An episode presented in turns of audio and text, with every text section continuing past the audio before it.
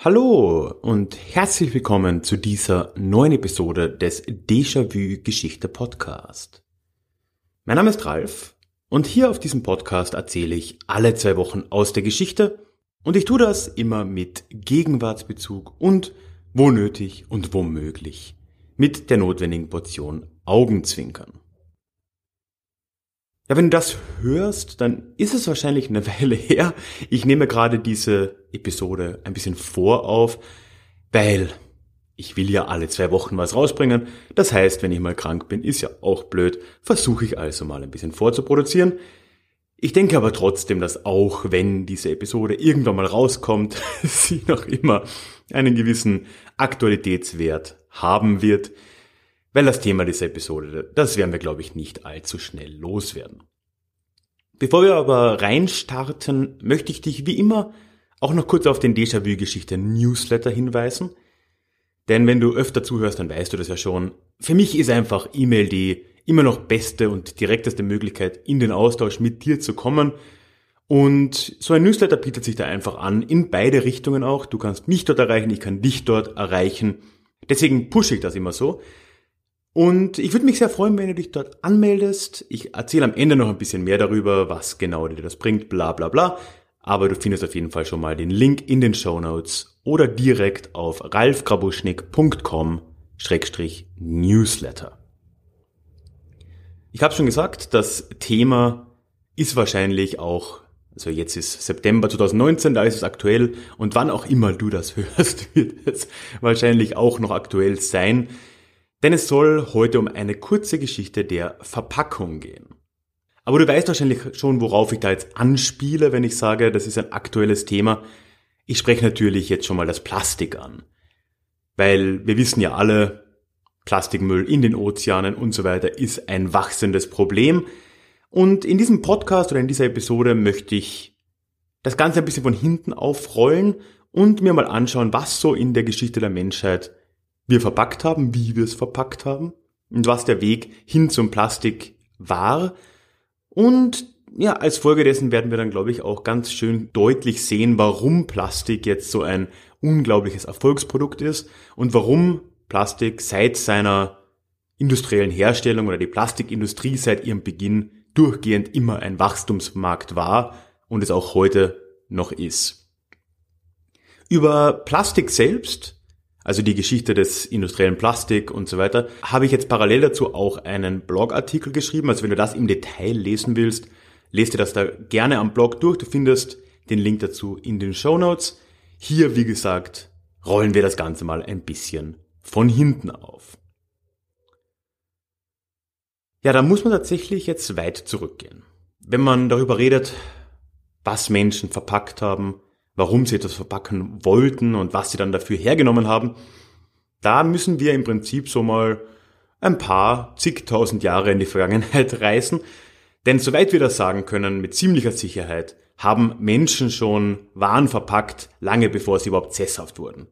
Also Menschen wurden regional unterschiedlich natürlich, aber ungefähr so 10.000 vor Christus sesshaft.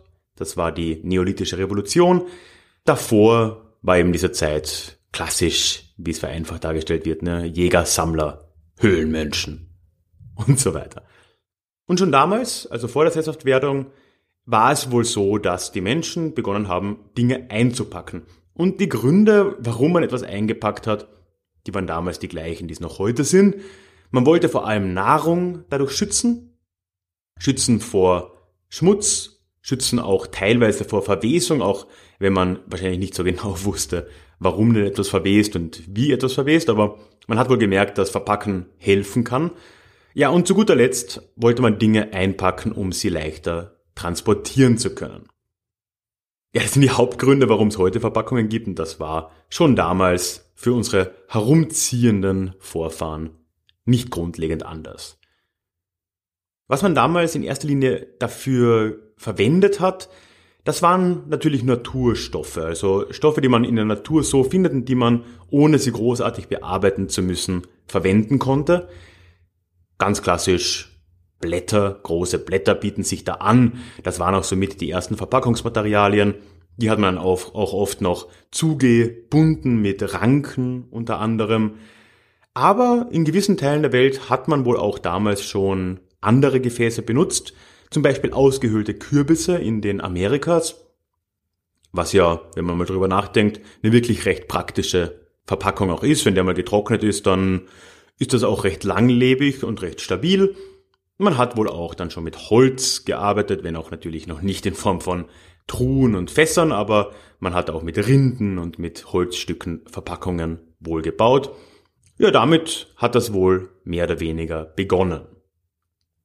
Mit der Zeit natürlich, mit der Menschheitsgeschichte mit der Entwicklung von Werkzeugen vor allem, hat sich das dann immer weiter entwickelt und ein erster ganz großer Sprung und wohl der erste Weg zu einem Verpackungsmaterial, das es heute zumindest sehr selten, aber vielleicht doch noch ab und zu gibt, ist dann die Erfindung von Leder.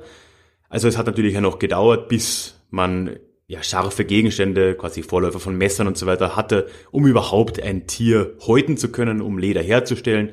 Dann auch die Lederproduktion ne, mit dem Waschen, Trocknen und so weiter. Das hat ein bisschen gedauert, aber Leder war dann tatsächlich ein erstes Verpackungsmaterial, das es auch heute noch gibt. Das heißt, da haben wir dann schon ein paar Möglichkeiten der Verpackung zugegeben. Heute sind davon nicht mehr allzu viele im aktiven Gebrauch. Ja, und noch etwas ist dann sehr früh schon in Gebrauch gewesen zum Verpacken. Und das ist wirklich etwas, was sich noch sehr lange gezogen hat und heute de facto nicht mehr existiert. Wohl schon sehr frühe Menschen, also unsere Vorfahren vor vielen Tausenden von Jahren, haben Hörner und Panzer verwendet von Tieren, um Nahrung, andere Sachen zu lagern. Also gut, Hörner ist klar und Panzer vor allem von Schildkröten. Und das ist etwas, was wirklich für lange Zeit aktuell war. Bei Hörnern zum Beispiel gab es noch im Mittelalter, ich habe jetzt da in der Quelle eine englische Company gefunden, die Horners Company of London, die noch im 13. Jahrhundert gegründet wurde und eben genau diesen, diesen Zweck hatte. Da haben sich die Horners, also die Leute, die diese Transporthörner hergestellt haben, zusammengefunden. Die gibt's übrigens immer noch. Ich habe die mal gegoogelt. Die haben ihren Namen nur geändert, haben eine großartige Website. Das musst du dir einfach mal anschauen. Das ist, heute heißt diese Company the, the Worshipful Company of Horners. Und ich pack das mal, ich pack das mal in den Show Notes. Horners.org.uk. Es ist somit die britischste Website, die man sich vorstellen kann. Ein Haufen es schaut aus wie ein Haufen Adliger in irgendwelchen komischen Roben und mit irgendwelchen Zeptern, die Hörner benutzen, herstellen, vertreten. Ich bin mir nicht ganz sicher, was die heute machen. Und auch die Panzer, also die Schildkrötenpanzer, die waren noch relativ lange in Gebrauch und die waren ein sehr praktisches Verpackungsmaterial, weil die etwas mit dem Plastik von heute teilen. Nämlich man kann diese Panzer oder zumindest von gewissen Schildkröten kann man die Panzer erhitzen dann umformen in eine, also nicht ganz so frei wie Plastik natürlich, aber man kann das formen und wenn es dann abkühlt, bleibt es in dieser Form. Also man hat plötzlich auch Gestaltungsmöglichkeiten, was das Format einer Verpackung anging. Nach der Sesshaftwerdung, also wie gesagt so 10.000 vor Christus, kamen da natürlich auch recht schnell andere Stoffe dazu. Und auch hier ist es so, dass die meisten davon heute so nicht mehr oder nur noch selten verwendet werden. Nämlich die ersten Stoffe, die da so dazu kamen als Verpackung, waren vor allem ja Dinge, die wir heute mit Textilien verbinden. Das war die Wolle, vor allem so im europäischen Raum. Im chinesischen Raum war es natürlich auch sehr stark die Seide, was man sich schon ein bisschen besser und praktischer vorstellen kann, weil es weniger Fussel hinterlässt. Ne? In Ägypten, im antiken Ägypten wurde auch Papyrus dafür verwendet, was man sich auch ganz gut vorstellen kann. Und dann entweder in Ägypten oder in Babylon zuerst, man ist sich nicht so ganz sicher, wenn ich das richtig überblicke, kam dann auch das Glas auf.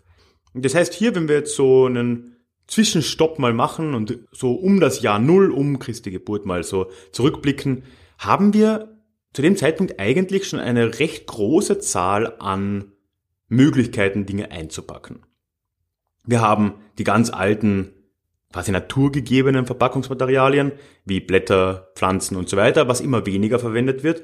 Wir haben aber Leder, wir haben mit Papyrus einen Papiervorläufer im Prinzip, der ein relativ gutes Verpackungsmaterial abgegeben hat. Wir haben mit Glas ein Material, das bis heute durchaus aktuell ist. Äh, ja, Ton gab es dann ja natürlich auch. Das habe ich jetzt, bin ich jetzt ein bisschen übergangen. Das kam auch da auf. Das heißt, hier haben wir dann schon ein paar Möglichkeiten, die bis heute auch existieren. Ein anderes Material, das bis heute ein sehr dominantes Verpackungsmaterial ist, kam dann aber erst 150 bis 200 Jahre später. Im zweiten Jahrhundert in China wurde nämlich das Papier erfunden. Und das wird oft unterschätzt oder von mir zumindest, wenn ich an Verpackung denke, denke ich zuerst an Plastik. Aber in Wirklichkeit ist ja sehr viel von dem, was wir so verpackt bekommen, wenn man irgendwo bei Amazon was bestellt. Ja, da ist immer viel Plastik drin, aber da ist natürlich auch immer Papier darum, drumherum, ne? oder halt Karton, was ja im Prinzip ein Papierprodukt ist. Und das kam, wie gesagt, aus China.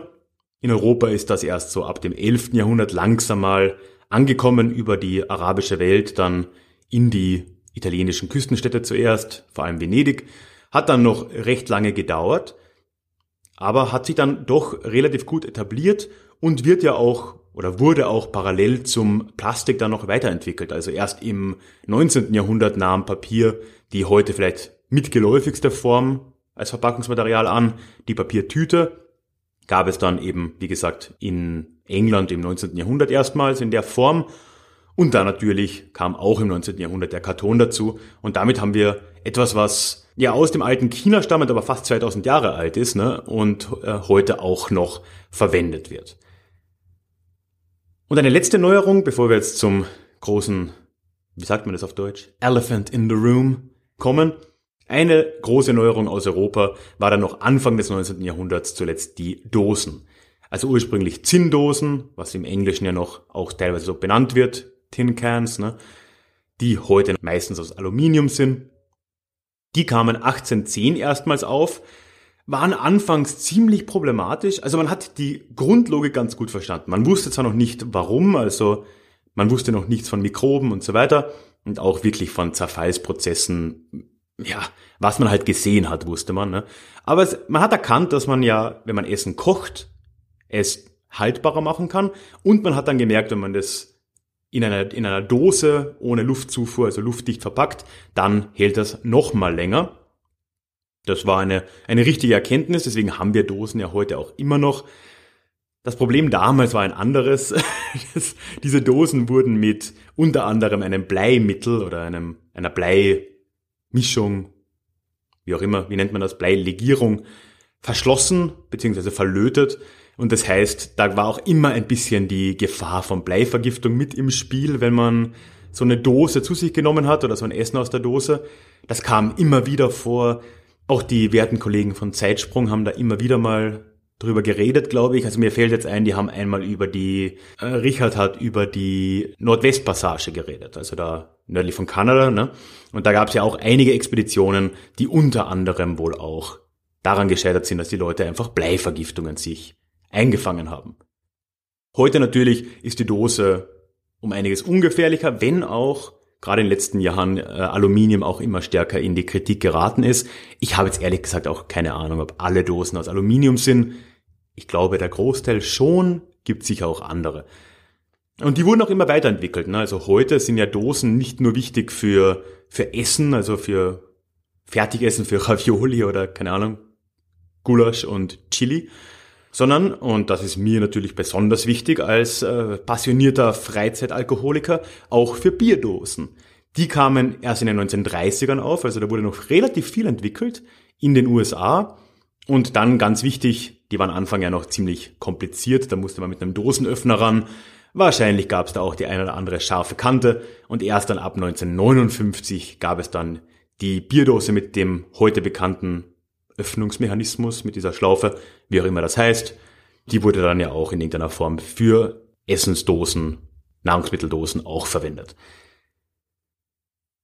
Das heißt, wir sehen, wenn wir jetzt einfach mal kurz so uns überlegen, heutige Verpackungsmaterialien, wir haben die Dosen, Metallverpackungen, die ungefähr jetzt ja ins frühe 19. Jahrhundert zurückgehen. Also da haben wir ein 200 Jahre altes Produkt. Mit Glas hat sich ein Verpackungsmaterial tatsächlich jetzt über dreieinhalb, viertausend Jahre schon erhalten. Also das wurde wohl im zweiten Jahrtausend vor Christus schon erfunden, also das ist doch um einiges länger.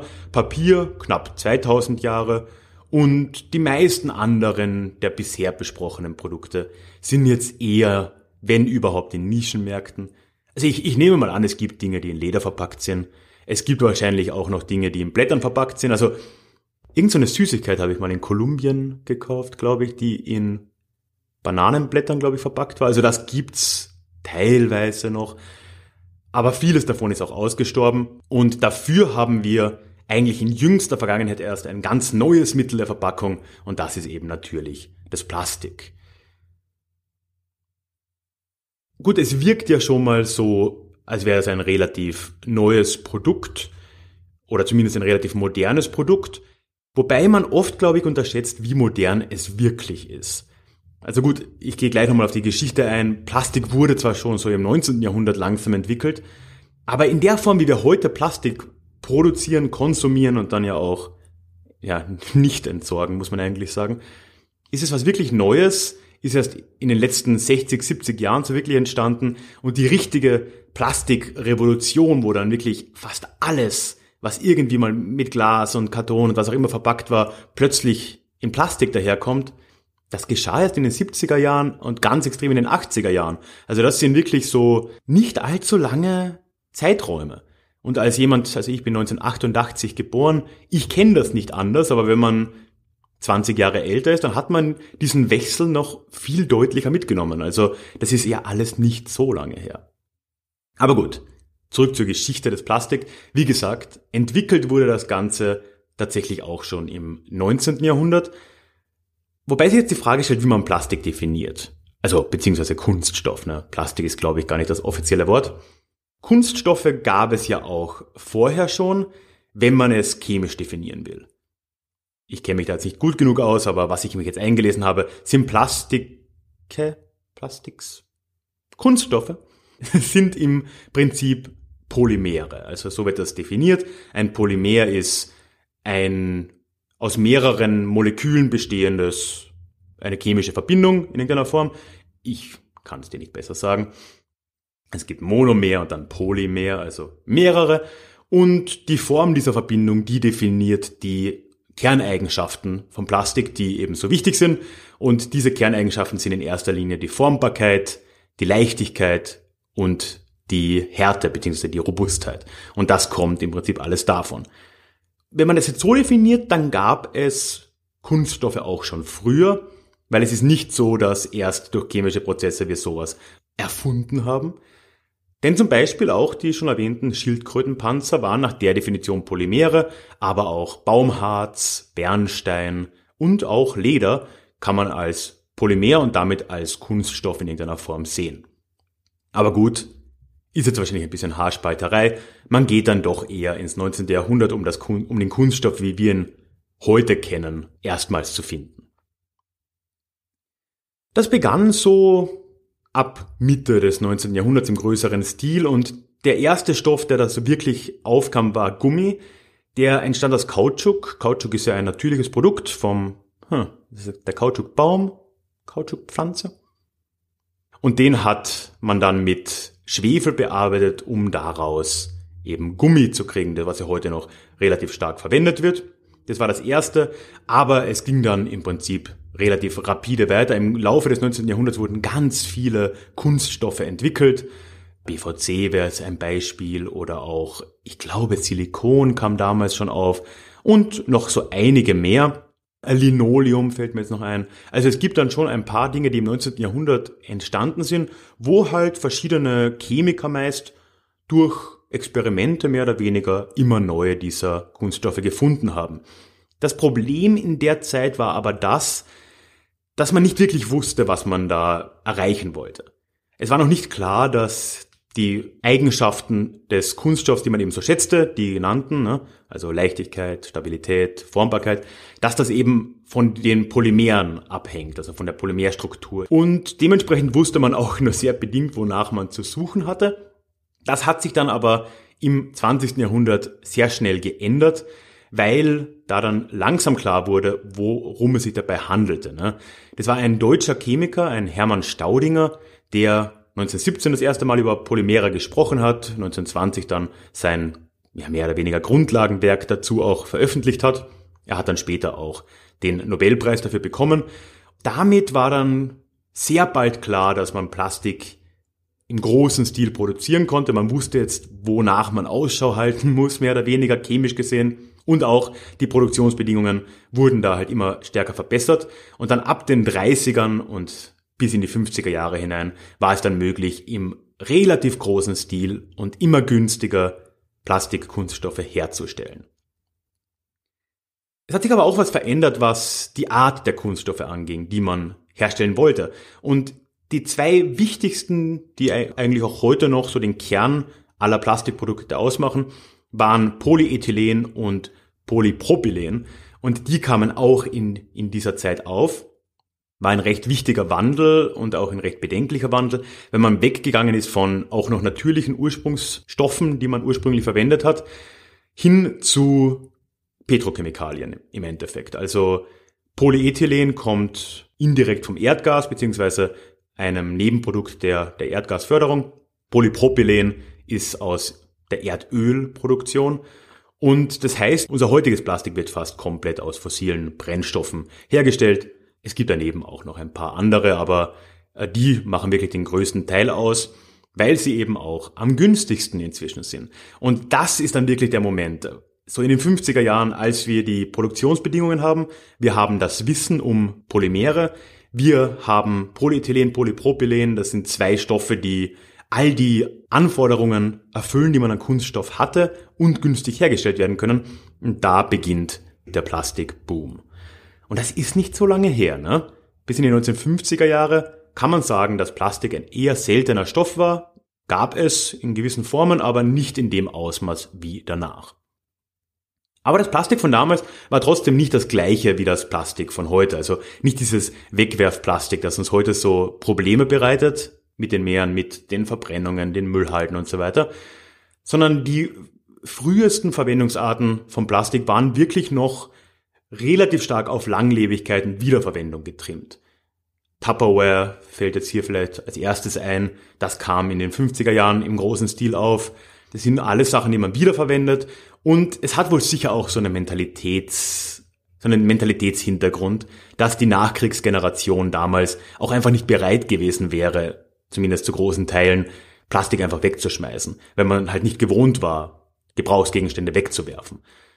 Das kam dann wohl erst mit einem Generationswechsel dann langsam auf uns zu und da sind wir dann eben jetzt so in den 70er Jahren, Wechsel zu den 80er Jahren, da explodiert das dann je nachdem, wann du jetzt geboren bist, kennst du das oder hast du es auch noch quasi persönlich miterlebt. Das war dann die Zeit, wo ja alles, was irgendwann mal in Glas oder andere Materialien verkauft wurde, plötzlich ausgetauscht wurde. Milch gibt es, gut, gibt es noch im Glas, aber normalerweise kauft man Milch im Tetrapack, was jetzt Karton mit Plastik beschichtet ist. Ne? Coca-Cola gibt's heute noch die Traditionsglasflasche, die war bis so 1980 einfach die normale Colaflasche und dann kamen die PET, ne, also auch ein Polyethylenprodukt und haben das abgelöst oder zumindest zu großen Teilen abgelöst. Es kamen Einweg-Kunststoffe immer stärker auf den Markt und wirklich so 80er, 90er Jahre. Da ging's richtig rund mit diesen Dingern, vor allem in den USA, aber auch in Europa. Jetzt heute viel stärker in Asien, wo diese Probleme ganz stark vorherrschen. Und es hat dann doch erschreckend lange gedauert, bis die Konversation in einem größeren Ausmaß auf die Probleme mit Plastik zurückkam. Langsam tut sich da was. Es ist die Frage, ob schnell genug. Es wird jetzt wieder mehr über Bioplastik geredet. Also das sind dann wieder Kunststoffe, die ja aus natürlichen und abbaubaren Rohstoffen gewonnen werden. Wie gut die tatsächlich abbaubar sind, ist jetzt auch immer wieder eine Debatte. Also ist sicher auch nicht der heilige Gral äh, der, der Verpackungsindustrie oder der Verpackungsmaterialien. Die Probleme, die wir jetzt mit Plastik haben, dass, um jetzt zum Thema, zum eigentlichen Thema zurückzukommen, die die Verpackung, wie wir Menschen sie seit Jahrtausenden gehandhabt haben, innerhalb von wenigen Jahren vollkommen ja, auf den Kopf ge geworfen hat, vollkommen revolutioniert hat, die Probleme, die dadurch entstanden sind in den letzten 70 Jahren, werden uns noch relativ lange verfolgen, auch wenn jetzt langsam ein Einlenken vielleicht zu erkennen ist. Aber da sieht man wohl auch einfach die Macht der neuen Technologien, wenn sie viele Probleme auf einmal lösen und die eigenen Probleme, die sie wiederum mitbringen, nicht gleich offensichtlich sind. Also wir haben jetzt sehr viele Verpackungsmaterialien kennengelernt aus früheren Jahrhunderten, die lange funktioniert haben, aber halt immer irgendwie ein bisschen unpraktisch waren für die Menschen. Oder zumindest waren die Leute bereit, sie einzutauschen, weil vorher waren Verpackungsmaterialien entweder leicht und dafür fragil, also zum Beispiel Papier, teilweise auch Karton, oder sie waren zwar stabil, dafür aber schwer, zum Beispiel Holz, Truhen, Fässer, oder sie waren schwer und nicht stabil wie Glas, eigentlich ein reichlich unpraktisches Produkt. Plastik kam dann plötzlich in den 50ern auf den Markt und schien alle Probleme zu lösen. Es war leicht, es war stabil, hart, es war einfach herzustellen, es war formbar und es war günstig und wurde immer günstiger. Das erklärte dann auch, warum der Durchbruch des Plastik eigentlich nicht aufzuhalten war zu der Zeit. Und das ist dann in letzter Instanz auch der Grund, warum Plastik seit seiner großen Markteinführung immer ein Wachstumsmarkt war, immer noch ein Wachstumsmarkt ist, immer noch jährlich mehr Umsatz generiert. Den Wechsel hinzubekommen, wird eine ziemliche Herausforderung. Ja, wie gesagt, wenn du noch ein bisschen mehr über Plastik selbst erfahren willst, kannst du gern den Blogartikel diese Woche dir auch noch anschauen. Du findest den Link dazu in den Show Notes. Und wenn du mir Kommentare hinterlassen willst zu dieser Episode, dann kannst du das auch am besten auf der Website direkt machen. Unten ist ein Link zu dieser Episode auf der Website. Da kann man wie bei einem Blogartikel drunter kommentieren und so weiter. Das ist immer das einfachste und auch das öffentlichste. Da kann man vielleicht sogar noch eine kleine Diskussion zusammenbekommen. Würde ich mich sehr freuen. Anfangs habe ich es schon erwähnt. Ich möchte noch kurz über den Déjà-vu-Geschichte Newsletter mit dir reden, weil der eben, wie gesagt, und das hat sich wirklich so herauskristallisiert, im Vergleich zu Facebook, anderen sozialen Medien, einfach die angenehmste Art der Kommunikation ist. Ich weiß, ich kann dich erreichen, du weißt, du kannst mich erreichen, du kannst auf jede E-Mail einfach antworten und wir haben da einfach eine Kommunikation, die funktioniert, die nicht von irgendeinem Algorithmus abhängt. Natürlich kannst du dich auch in jeder E-Mail wieder abmelden, das ist ja alles ganz problemlos und bietet eigentlich nur Vorteile. Und deswegen reite ich da auch immer so ein bisschen drauf rum. Ich würde mich sehr freuen, wenn du dich dort anmeldest. Du bekommst dann so zwei bis dreimal im Monat Post von mir mit neuen Podcast-Episoden und Blogartikeln, anderen Neuigkeiten, was sich eben so tut. Und alles weitere habe ich dann auch nochmal auf der Website für dich zusammengetragen. Den Link dorthin findest du in den Show Notes oder direkt auf ralfkrabuschnik.com Newsletter. Ach, und bevor ich es vergesse, es gibt dort für die Anmeldung übrigens jetzt gerade neu, also im September 2019 neu, ein kostenloses Hörbuch als kleines Dankeschön namens Besoffene Geschichte. Vielleicht sagt ihr das was, ist eine Anspielung auf das Ibiza-Video meines werten österreichischen Ex-Vizekanzlers. Dort habe ich mal so ein paar Geschichten aus der Geschichte, die ich auf dem Blog vor allem auch schon mal bearbeitet habe, die irgendwie mit Alkohol zu tun hatten, ein bisschen Alkohol getrieben waren, habe ich da zusammengetragen und das als Hörbuch eingesprochen. Das kriegst du so als kleines Dankeschön obendrauf. Ich freue mich, wenn du dir das anschauen möchtest. So, Zielgerade, was habe ich noch zu sagen? Ach, egal wo du mich hörst, freut mich über ein Abo, das ist natürlich sehr schön. Und dann, falls du mich finanziell unterstützt, vielen herzlichen Dank. Ich freue mich über jeden Cent, der den Weg zu mir findet. Das ist wirklich eine, eine riesen Anerkennung. Und wenn auch du mich jetzt finanziell unterstützen möchtest oder Déjà-vu Geschichte finanziell unterstützen möchtest, habe ich alle Möglichkeiten auf der Website zusammengefasst. Auch dazu ist ein Link in den Show Notes oder direkt auf der Über mich Seite findest du das auch oder in der Blog-Seitenleiste. Du findest es, wenn du es möchtest. Ich würde mich freuen. Und ansonsten hoffe ich, dass wir uns in zwei Wochen dann wieder hören, dann live produziert quasi in unserem nächsten Déjà-vu. Tschüss.